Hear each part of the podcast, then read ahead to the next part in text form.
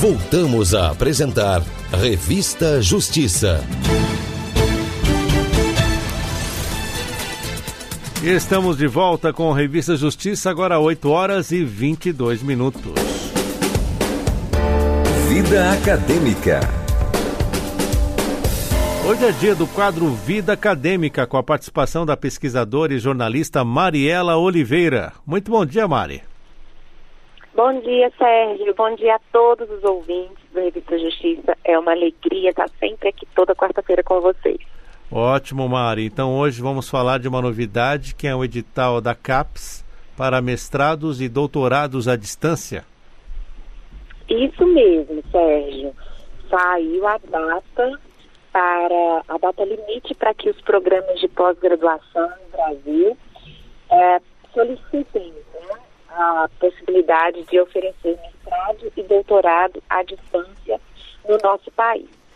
Quem já acompanha a, no, o, o, quadro Vida Acadêmica deve se lembrar que lá em abril a, saiu uma portaria para regulamentar isso. Né? Então, para quem já nos acompanha, não é uma novidade tão grande assim, porque a gente percebeu que o Brasil deu um passo em relação ao mestrado e doutorado à distância, mas a novidade é esse prazo, né? que é até o dia 9 de agosto os a, a CAPES vai estar recebendo propostas de submissão de cursos novos. Entendi. Então vamos lá. Como é esse processo para um novo curso de pós-graduação ser aberto aqui no Brasil?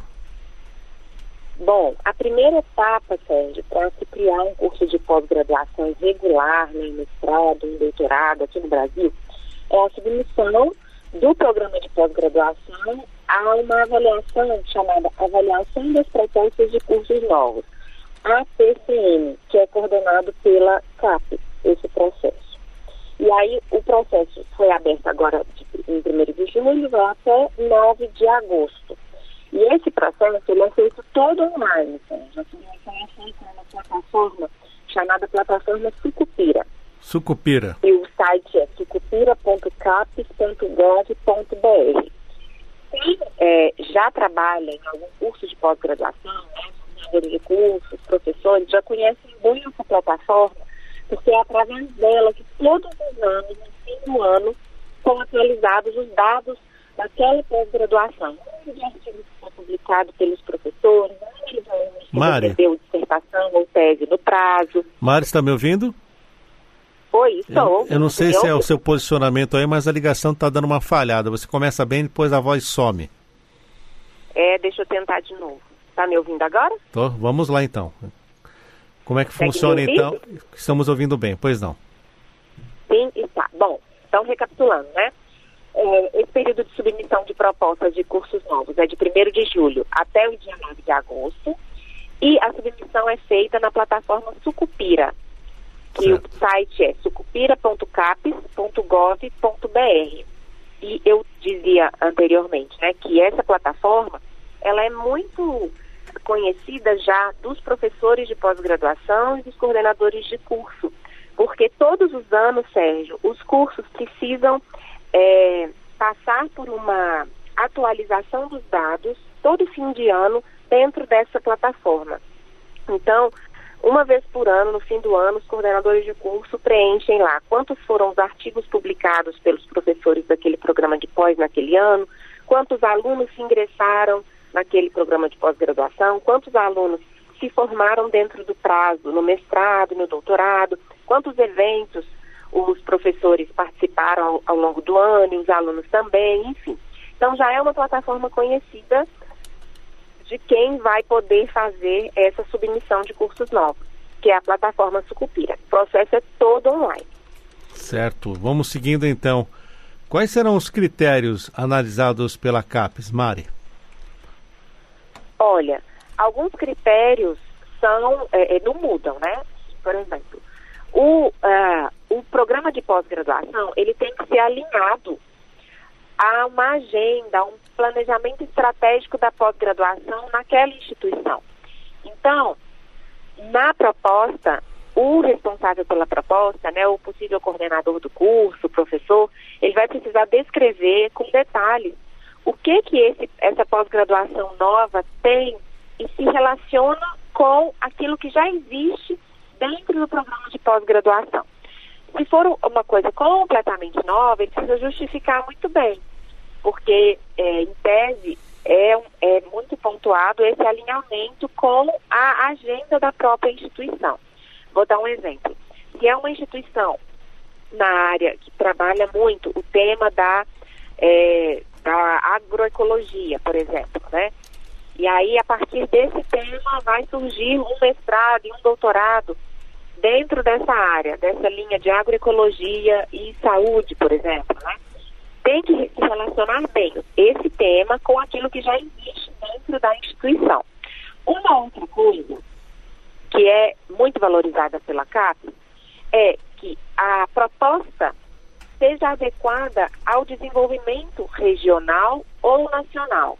E também é preciso dizer a importância econômico-social daquele programa de pós-graduação.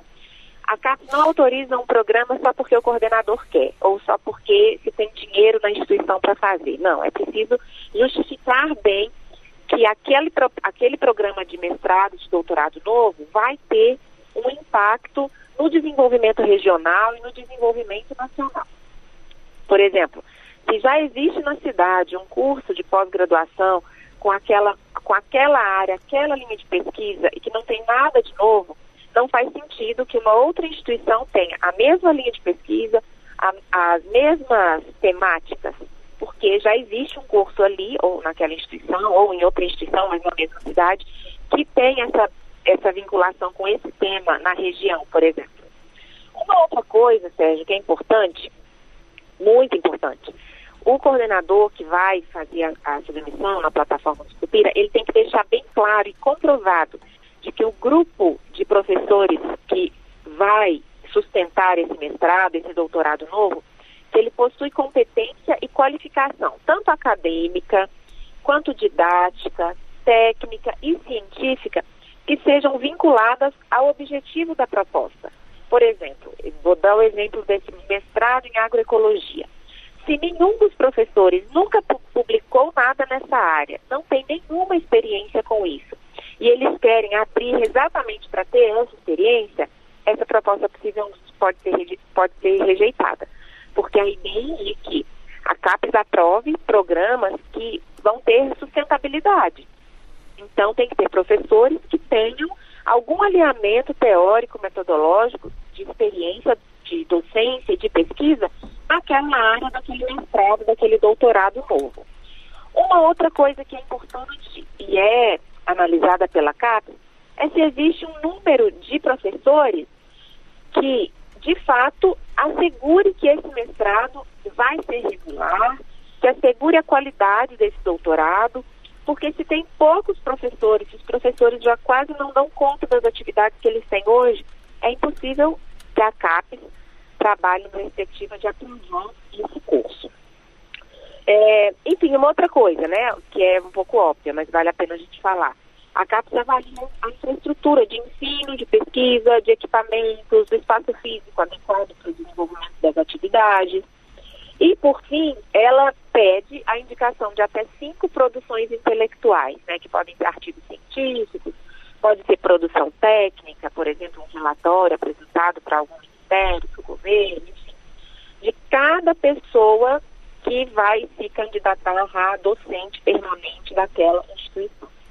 Essas basicamente são, a, a são algumas das, das orientações e dos parâmetros é, que a CAPES analisa na hora de abrir um mestrado. Mas existem também, Sérgio, as, as, os parâmetros específicos de cada área do conhecimento. Então, ciências da saúde tem determinados parâmetros, ciências humanas tem outros, porque não dá também para querer cobrar é, muitos equipamentos e muita tecnologia de um curso de ciências humanas, por exemplo, que não necessariamente trabalha diretamente com equipamentos, né, e com cálculos tecnológicos, enfim, etc.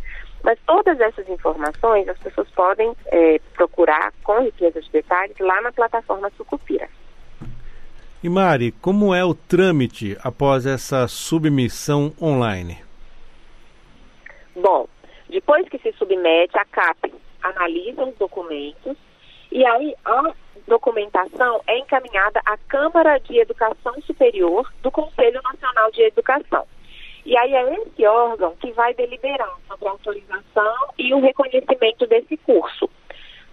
Se positivo, ele vai ser homologado no Ministério da Educação.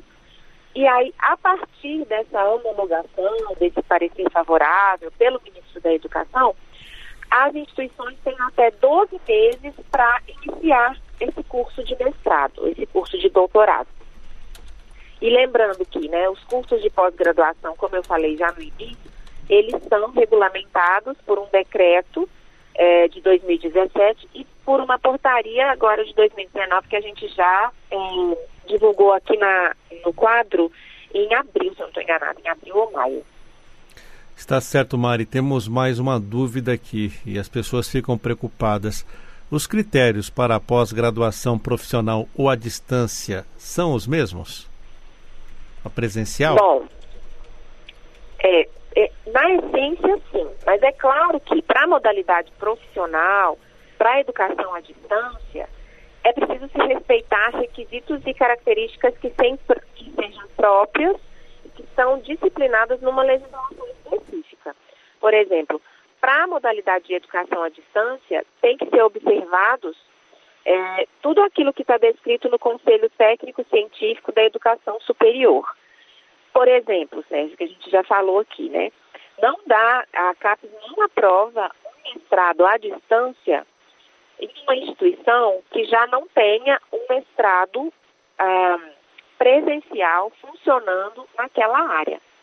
Porque entende que, né, como é que você vai querer trabalhar à distância se você não tem nem o mestrado presencial ainda? Essa é uma das é, é um dos critérios importantes. Mas tudo isso está na, nas regulações específicas e nas legislações específicas que a gente já tratou aqui. E Mari, tem aquela dúvida básica, esses cursos novos, eles vão contar também com bolsas? Alô, Sérgio? Tá me ouvindo aí? Alô? Tá me ouvindo, Mari? 8 horas e 34 minutos, Alô? Mariara Oliveira está nos ouvindo. Todo final de participação a linha Alô? dá essa falhada, né? Alô? Vamos tentar restabelecer o contato com a Mariela Oliveira para saber o que está acontecendo. Vamos ver se ela consegue nos ouvir. Estamos falando sobre o edital da CAPES para os mestrados e doutorados à distância. E temos uma pergunta básica, né? Esses cursos novos, será que eles vão contar com bolsas para os pós-graduandos?